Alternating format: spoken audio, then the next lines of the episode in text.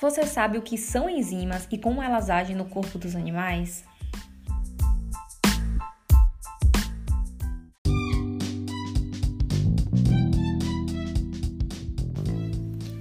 Mas antes de tudo, preciso me apresentar para vocês, né? Se você caiu aqui por um acaso de paraquedas nesse Zoocast, eu sou Daniela Cotrinha, sou zootecnista, eu sou mestranda em ciência animal e sou pós-graduanda em gestão do agronegócio. Esse episódio é em parceria com a UV Pharma, que é uma empresa farmacêutica global de crescimento rápido, com foco no desenvolvimento, fabricação e comercialização de produtos de nutrição e saúde animal. A UV Pharma tem mais de meio século de experiência na fermentação e fabricação de produtos nutricionais e de saúde animal. Ela integra com sucesso produtos, instalações, know-how de várias marcas de prestígio e muitas das indústrias em que trabalha continua a buscar outras aquisições estratégicas para ajudar a criar um portfólio de produtos equilibrado e atingir os seus objetivos.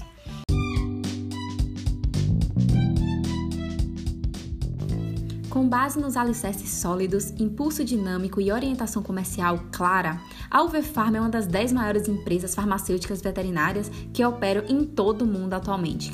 É uma empresa privada, com sede em Sofia, na Bulgária, mas possui unidades de fabricação independentes em vários outros locais do mundo. Grandes e modernas fábricas de fermentação oferecem capacidade para produzir moléculas importantes, purificação e de processos, além de possuir extensas instalações de P&D, garantia de qualidade e produtos embalados, excelência em qualidade nos seus produtos. Os principais pontos fortes da empresa é o foco no cliente, a especialização em nutrição animal, os recursos internos para todo o ciclo de produção, da produção até a prateleira, e seus especialistas em fermentação, com mais de 50 anos de experiência. Estamos com uma empresa super bacana hoje, hein?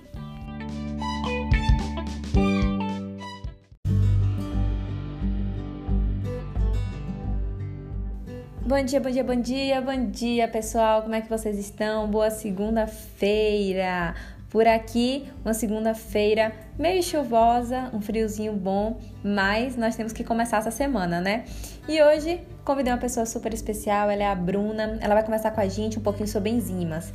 Quem não assistiu, ouviu, né, o episódio passado, o episódio 47, onde eu falo para vocês sobre aditivos na nutrição animal, especialmente na nutrição de monogástricos, é primordial para poder entender melhor sobre o assunto de hoje, tá? Então, se você não entendeu ainda o que são aditivos e onde é que as enzimas estão inseridas, volta para o podcast anterior, depois vem para esse para a gente complementar o assunto.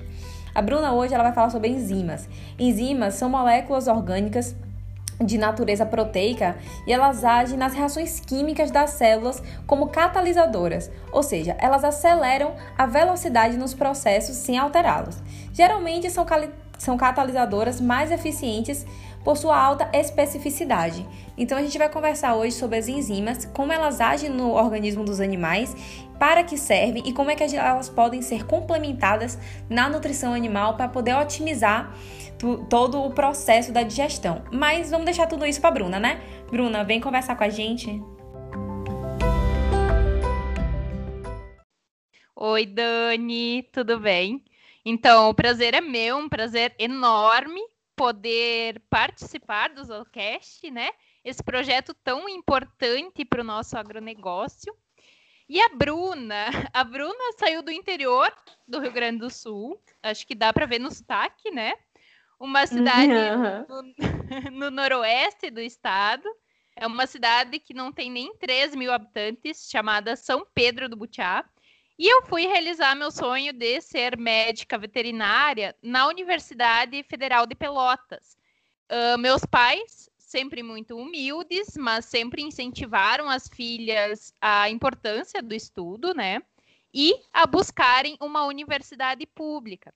Já na minha graduação, eu me apaixonei por suinocultura, até porque minha região, aqui a noroeste do estado, é uma grande produtora eu fiz muitos estágios em grandes comerciais no Rio Grande do Sul e Santa Catarina também, em parceria na, na época com uma doutoranda, a Nayana Mansky, e um pesquisador da Embrapa Aves e Suínos, o Gustavo Lima.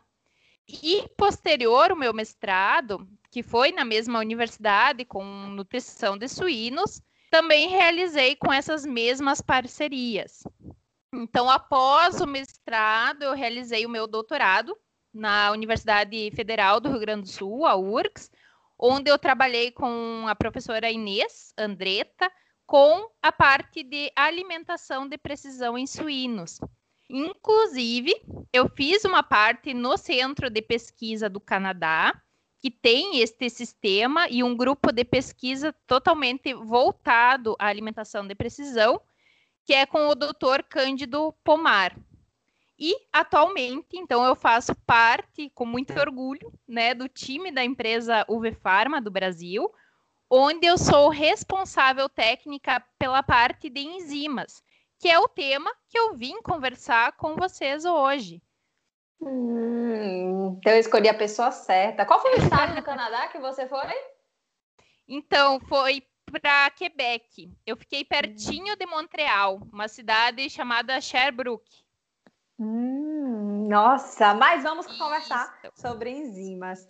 Me conta uhum. sobre o uso de enzimas. Como é que elas funcionam? Quais são as principais? Conta um pouquinho para a gente, para o pessoal que não conhece nada de enzimas e já quer entender melhor como é que. Sim, Dani.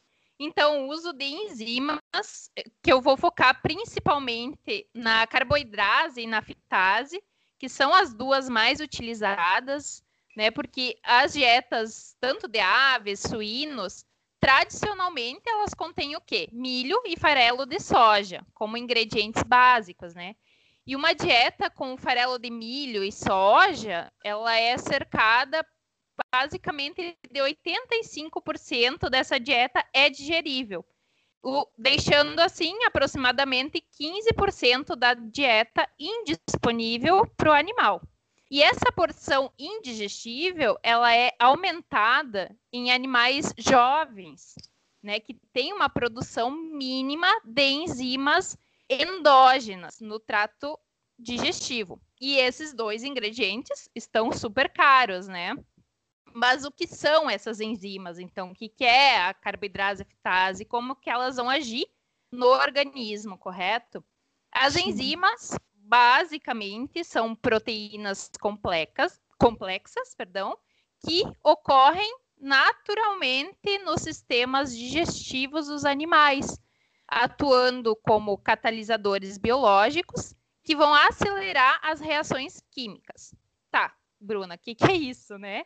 Em resumo, as enzimas têm como principal função facilitar a digestão, so, sob condições ideais de temperatura, amplitude de pH, resistência à pepsina. Então, uh, e essas enzimas, elas não são produzidas no organismo? Sim, elas são as chamadas enzimas endógenas, né? Porém, pessoal, a quantidade endógena não é suficiente para atuar sobre o substrato, sobre todo o substrato. Então, é necessária a suplementação das enzimas exógenas para que o organismo intensifique o aproveitamento dos nutrientes contido, contidos né, nos ingredientes. E como que essas enzimas agem, então? Basicamente a disponibilidade dos nutrientes. Nutriente eu falo proteína, fósforo, cálcio, energia. Esses nutrientes nos alimentos é frequentemente limitada pela presença de fatores antinutricionais. O que, que são esses fatores antinutricionais, né, Dani? São fatores que afetam negativamente a digestão e o aproveitamento dos nutrientes pelo animal. Então, a dieta de aves, suínos, até mesmo de peixes, né, são a maioria constituídas de origem vegetal, milho, farelo de soja, só que esses ingredientes têm esses fatores antinutricionais que vão contribuir pouco para o fornecimento total de energia da dieta e vai provocar efeitos adversos na digestão e no aproveitamento de nutrientes. Então, as enzimas exógenas que são colocadas lá na dieta têm essa capacidade de agir nos fatores antinutricionais, aumentando a disponibilidade dos nutrientes para os animais. Sensacional, Bruna. Gostei. Ficou tudo muito bem explicado. Eu acho que todo Ai, mundo conseguiu entender como é que ela funciona, né, gente? A gente tem essa parte dos fatores antinutricionais que a gente precisa resolver, e para isso a gente utiliza de enzimas que elas já estão no corpo do animal, só que a gente dá uma potencializada nela.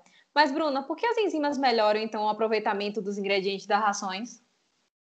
Hum, então, Dani, como eu mencionei, os ingredientes vegetais, né, milho, farelo de soja, em sua maioria tem uma digestibilidade variada, né? Aqueles 15% não são aproveitados. E dessa forma não são aproveitados pelos animais, né? Eles não conseguem usar aqueles 15%. Então, produtos fibrosos e proteicos que são mal digeridos podem tornar-se substratos para o crescimento bacteriano intestinal desejável. Então, aquilo que não é absorvido vai servir como alimento para as bactérias patogênicas, né? Já as enzimas uh, elas fazem a quebra desses produtos indigestos, liberando os nutrientes que ficam presos né, nesse complexo e melhorando assim a digestibilidade dos ingredientes da dieta, tornando esses ingredientes uh, mais, esses nutrientes, na verdade, mais disponíveis ao animal. E, além disso, claro, faz com que reduza o custo da, isso é muito importante, né? O custo da transformação da ração em proteína animal, que é conhecida como a conversão alimentar. Para quem não estudou conversão alimentar, por favor, voltar ao livro, voltar a estudar, conceito importantíssimo. Eficiência alimentar e conversão alimentar são conceitos básicos para quem trabalha com nutrição animal. Exatamente. Mas me conta mais um pouquinho, Bruna. Agora fiquei curiosa. Quais são os benefícios de um, de, do nutricionista acabar utilizando essas enzimas durante a formulação? Porque é, quem está ouvindo aqui, a gente provavelmente tem essa afinidade por nutrição e deve estar tá se perguntando: e aí, quais são os benefícios dessa utilização? Sim, sim. Ah, boa pergunta, Dani. Então, são inúmeros os benefícios, né? Mas uh, tentando resumir, o que eu acredito, eu particularmente, Bruna, acredito serem benefícios que não se pode deixar de mencionar. O primeiro é a redução dos custos da dieta, né? A avicultura, suinocultura, eu foco muito nesses dois porque é, é onde eu trabalho, né? Onde eu fiz toda a minha graduação, mestrado, doutorado. Então, essas duas cadeias em especial sofrem muito com o aumento dos preços dos insumos especialmente do farelo de soja e do milho. E como uma estratégia, né, digamos assim, para tentar minimizar esse cenário e equilibrar as contas, é a redução dos custos com a ração. E o uso de enzimas na formulação de dietas vai ajudar dessa forma o nutricionista a ter uma flexibilidade né, na escolha dos ingredientes da ração fora que sobra mais espaço na fórmula. Então, redução dos custos da dieta.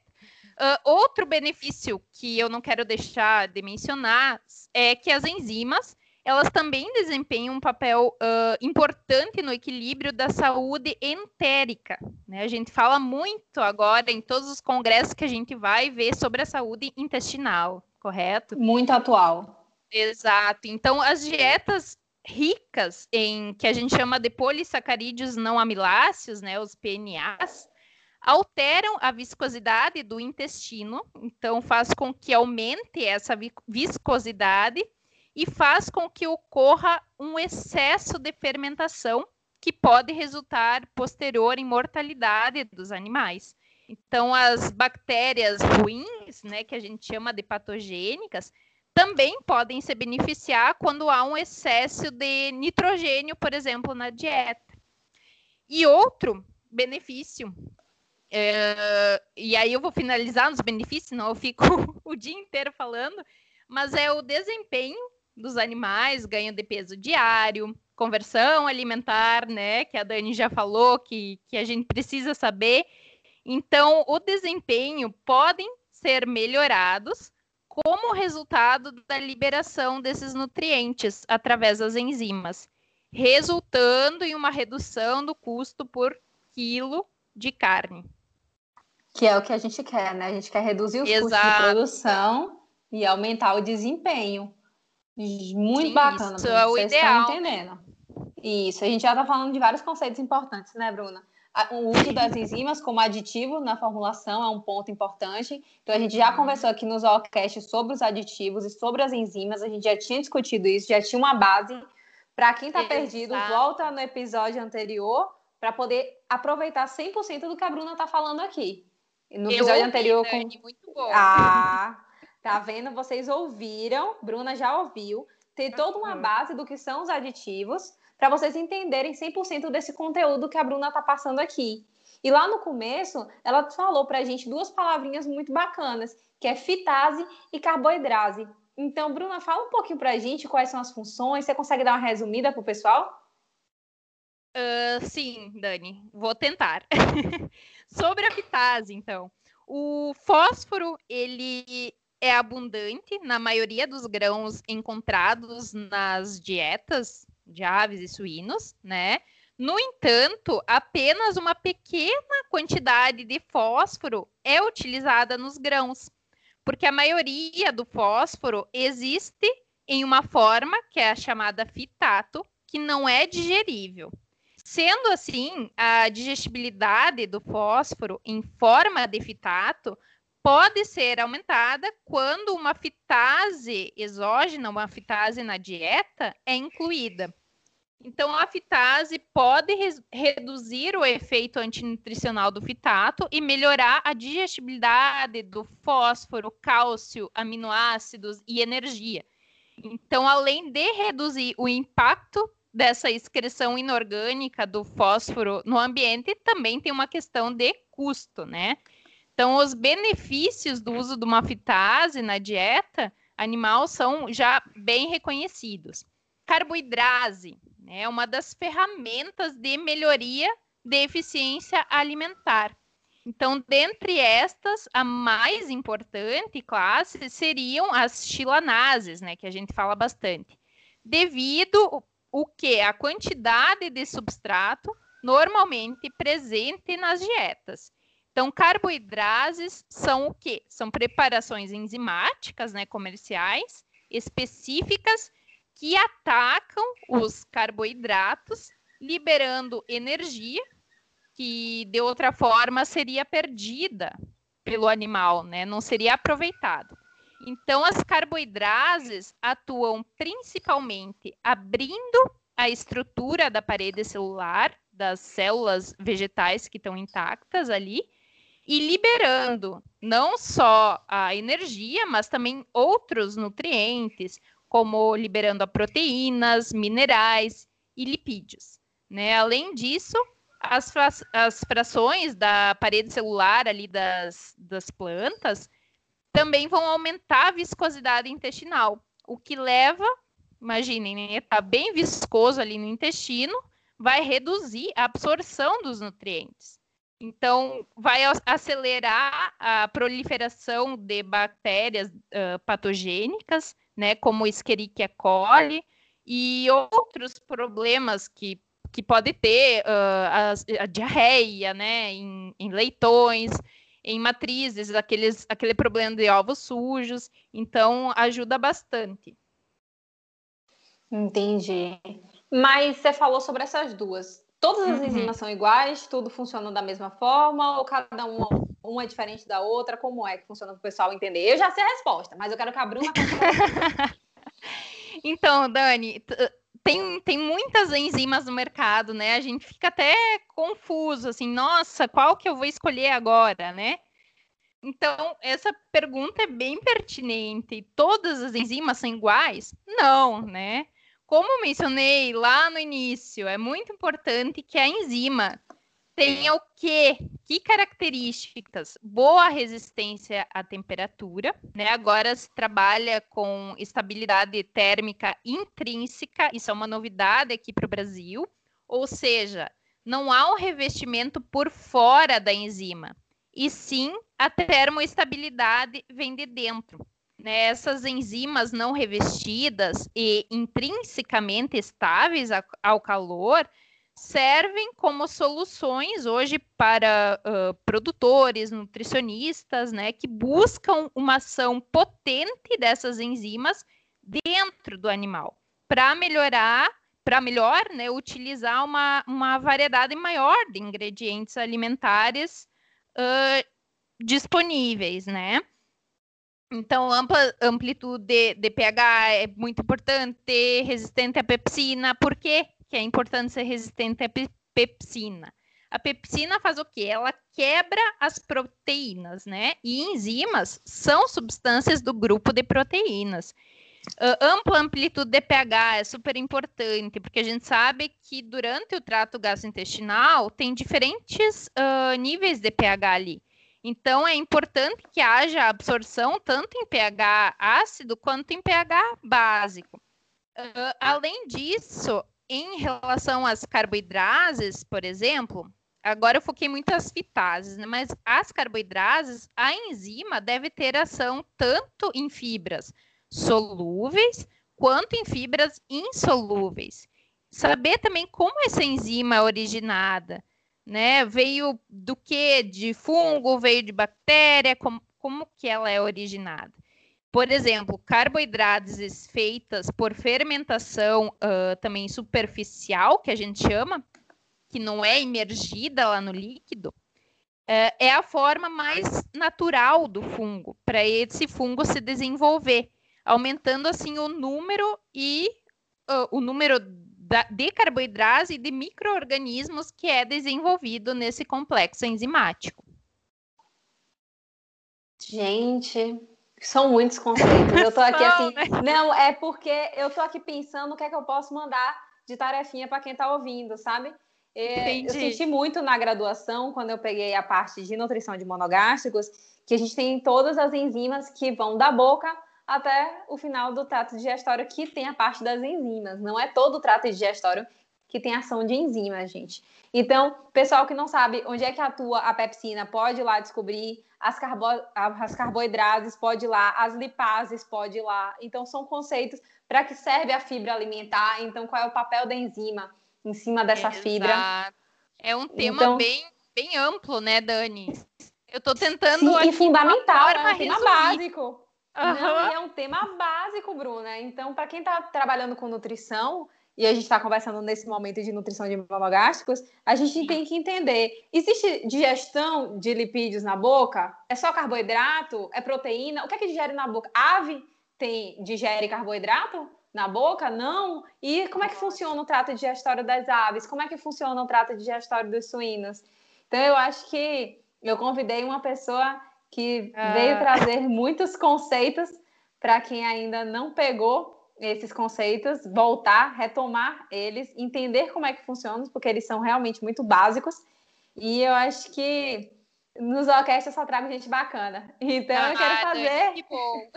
E eu tô uma disponível, pergunta. tá? Sempre. Sim, gente, eu vou deixar. Eu sempre falo para vocês, mas eu vou deixar lá no post no meu Instagram, o Instagram da Bruna, porque se vocês se sentirem à vontade, vocês vão lá e apertem a Bruna e perguntem o que vocês quiserem para ela. Só não pergunta óbvia do Google, tá, gente? Pergunta que a gente encontra no Google fácil. Se você digitou, veio o nome, não pergunta, tá? Mas o que Ótimo. vocês estiverem com dificuldade, vocês vão Por lá. Por favor, eu tô super acessível. Ai, ótimo. E para finalizar, eu quero fazer uma pergunta para você, Bruna. Uh... Me conta um negócio. Qual é a importância do agronegócio da sua, na sua vida? O que é o agronegócio para você? Nossa, Dani. Essa pergunta é de um milhão. É bem isso. Nossa, o agro é tudo, né? Como dizem. Então, Dani, meus pais uh, são agricultores, né? Meus avós também foram. É algo que está no meu sangue. Então, felizmente, eu digo assim, eu não precisei suar tanto quanto eles, mas eu reconheço muito a importância do agronegócio no país e no mundo, né? Com o modelo de, de, produção integrado que a gente tem hoje na suinocultura e avicultura uh, brasileiras, a gente também precisa reconhecer que esse, esses dois setores eles possuem mais de 100 mil famílias engajadas em um sistema né, que valoriza o trabalhador e a trabalhadora no campo. Então, são dezenas, né, pessoal, dezenas de pequenos municípios no interior do país, cuja atividade econômica depende diretamente e indiretamente dessas plantas frigoríficas que estão instaladas uh, na região. Então, diante de tantos benefícios, né, eu só, só posso me colocar à disposição para auxiliar esses setores, né, Dani, a crescerem cada vez mais e mais fortes. Não, é justamente isso, Bruna, que você falou. Eu estava aqui pensando sobre os números que você estava apresentando, né? E são uhum. tantas famílias que a gente envolve. O agro abraça tantas famílias e tantas famílias tradicionais sim. de cidades pequenas, muitas vezes, como você, e Exato. levam para o mundo. O agro Exato. tira, muitas vezes, alguém de uma cidade tão pequena e leva para o Canadá, para o Quebec. É, viu um só? tão bacana. Uma cidade de 2.500 habitantes, mais ou menos. Ah, pois é, e o pessoal achando que não vai para lugar nenhum. Só não vai quem não quer, não é? Porque o agro está aí abrindo Exato. portas para a gente movendo a economia desse país e alimentando o mundo. Exato, com muito orgulho, né, Dani? Coisa boa. Com muito orgulho. Somos a fazendinha, né, do mundo, uhum. mas com muito orgulho. E a gente puder auxiliar sempre, né? Sim, Bruna, muito, muito obrigada pela sua participação. Obrigada por tirar esse tempinho aqui para conversar com a gente. E com certeza, todo mundo que quiser saber sobre você e sobre a empresa, por favor, deixe as portas abertas para o pessoal ir lá fazer perguntas, se recebe estagiário, se não recebe estagiário, como é que funciona. Tá joia? Uhum. Ótimo, Dani. Eu que agradeço, viu? E parabéns pelo teu trabalho. Muito Obrigada, bom. Bruna. Um beijão. Até mais. Beijão. Até.